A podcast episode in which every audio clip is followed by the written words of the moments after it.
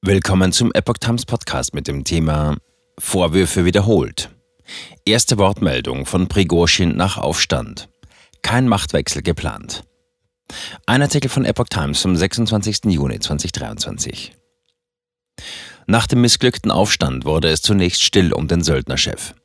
Nun meldet er sich erstmals zu Wort und greift erneut das russische Verteidigungsministerium an.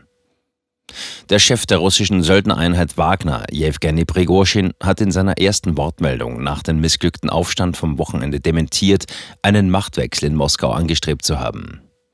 Zitat: Wir sind losgegangen, um Protest zu demonstrieren, nicht um die Obrigkeit im Land zu stürzen, sagte der 62-Jährige in einer Sprachnachricht, die heute von seinem Pressedienst auf Telegram verbreitet wurde. Angaben zu seinem aktuellen Aufenthaltsort machte Prigorschin nicht.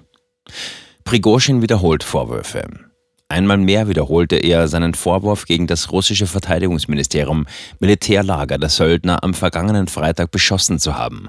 Dabei wurden nach seinen Angaben 30 Wagner-Kämpfer getötet. Dies sei zusätzlich zur vom Ministerium angestrebten Auflösung der Wagner-Truppe der Auslöser für den Marsch Richtung Moskau gewesen. Prigozhin, der lange als Vertrauter von Kremlchef Wladimir Putin galt, nach dem Beginn des Aufstandes von diesen aber als Verräter bezeichnet wurde, räumte ein, dass der Vormarsch Tote gefordert hatte. Zitat: Während unseres Marsches wurde kein einziger Soldat auf dem Boden getötet. Wir bedauern, dass wir gezwungen waren, Flugobjekte abzuschießen, aber das deshalb, weil sie uns bombardiert haben, sagte er. Nach Berichten russischer Militärblogger wurden bei der Auseinandersetzung sechs Hubschrauber und ein Flugzeug der russischen Armee zerstört und deren Besatzungen getötet. Offiziell hat die russische Führung diese Verluste nicht eingestanden. Söldnerchef lobt Marsch als beispielhaft. Prigozhin wiederum lobte den Marsch auf Moskau als beispielhaft dafür, wie der von Putin am 24. Februar 2022 befohlene Angriff auf die Ukraine hätte ablaufen sollen. Ein schneller Vormarsch der eigenen Einheiten, die Ausschaltung aller militärischen Objekte des Gegners auf dem Weg und das praktisch ohne Opfer.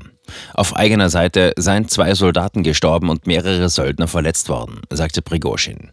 Die Söldnereinheit Wagner hat bis zuletzt eine bedeutende Rolle in Russlands Angriffskrieg gegen die Ukraine gespielt, insbesondere bei der monatelangen blutigen Erstürmung der ostukrainischen Stadt Bachmut. Dabei sollen Medienberichten zufolge Zehntausende Bewaffnete ums Leben gekommen sein. Erst Anfang Juni wurde die Schlacht für beendet erklärt und Prigozhin zog seine Einheiten aus der umkämpften Stadt zurück, um sie im Hinterland wieder aufzufüllen.